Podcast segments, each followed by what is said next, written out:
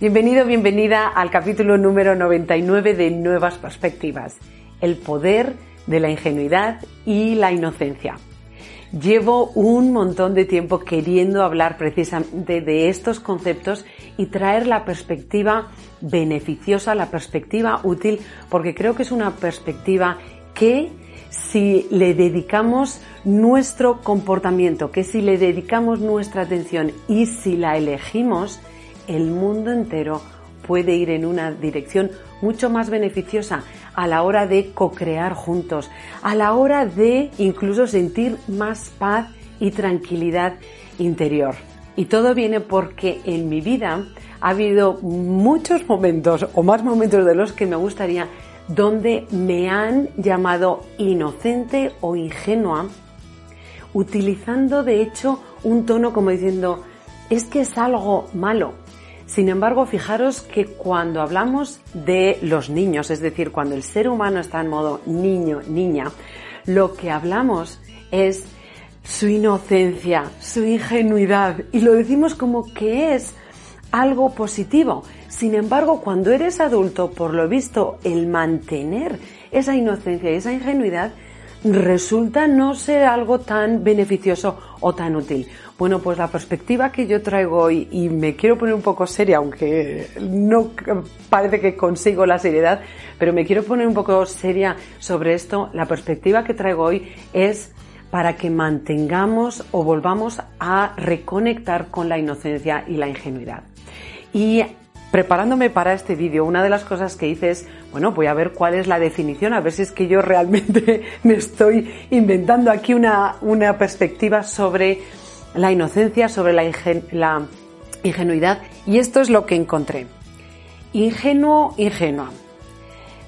Eh, hablando de la persona, que es sincero, candoroso y sin doblez y actúa sin tener en cuenta la posible maldad de una persona o la complejidad de una situación. No sé desde dónde lo ves tú, pero para mí una persona sincera, la sinceridad, la, el ir sin doblez, ir a las claras, el candor, es algo que puede beneficiar a cualquier relación y va a beneficiar en particular la relación contigo misma. No es lo mismo actuar desde la sinceridad actuar desde la ternura, actuar desde el bien pensar hacia ti. Voy a actuar pensando que lo que tú estás haciendo lo estás haciendo también sin maldad. Y desde ahí voy a compartir contigo. Quizás es ahora cuando dices, bueno, Mónica, pero es que hay muchas personas que sí que actúan con maldad. Bueno, si están actuando con maldad, te lo vas a encontrar. Y cuando te lo encuentres, entonces toma una e, elige, elegirás seguir estando en relación con esa persona, poniendo un límite, pero lo que siempre está en tu control, de lo que tú te puedes responsabilizar y eres responsable, es de lo que pones tú. Porque solo por, bueno, en caso de que el otro venga y puede ser que me la líe, pues voy a venir yo ya cerrado con reticencias o incluso la voy a liar yo primero. O no voy a poner de mí por si acaso la otra persona eh, lo maltrata no lo, o lo desprecia. Pero ahí qué es lo que está pasando? Que en esa relación o en esa situación tú no acabas de ser tú mismo, no acabas de poner lo mejor de ti. Y eso tiene un impacto en ti mismo. Así que la ingenuidad como sinceridad, como acto de decir voy a pensar que tú estás aquí desde donde vengo yo, con respeto, con el fin de contribuir y con el fin de tratarme bien o tratarme con respeto, con candor, con sinceridad, sin doblez. Vamos entonces a ver qué dice sobre inocencia o inocente. Persona inocente que está libre de culpa o de pecado que no tiene malicia, que no tiene mala intención o picardía. Persona que es ingenuo y fácil de engañar. Y aquí es donde creemos que para que no nos engañen tenemos que dejar de ser inocentes. Porque además hemos dado A la persona que engaña le hemos dado más poder que a la persona que se mantiene precisamente en una persona que no tiene malicia, una persona que no tiene mala intención, la buena intención. Hemos dado más, eh, más poder a la picardía, a el a ver cómo te engaño, que a la buena intención. Bueno, pues yo lo que te propongo es que te pares a elegir intencionadamente quién quieres ser tú. Si quieres ser buena intención o si quieres ir reticente, si quieres ir protegiéndote cerrado, no siendo tú, por si acaso la otra persona viene con mala intención. Creo que así podemos cambiar nuestras relaciones yendo desde el bien pensar, con nuestro corazón abierto para dar lo mejor de nosotros. Sí, si vemos que es despreciado, si vemos que de alguna manera nos tratan de forma que nosotros no deseamos o que es eh, que no es buena para nosotros, entonces sí, entonces es cuando tú te proteges poniéndote límites, pero no desde el principio.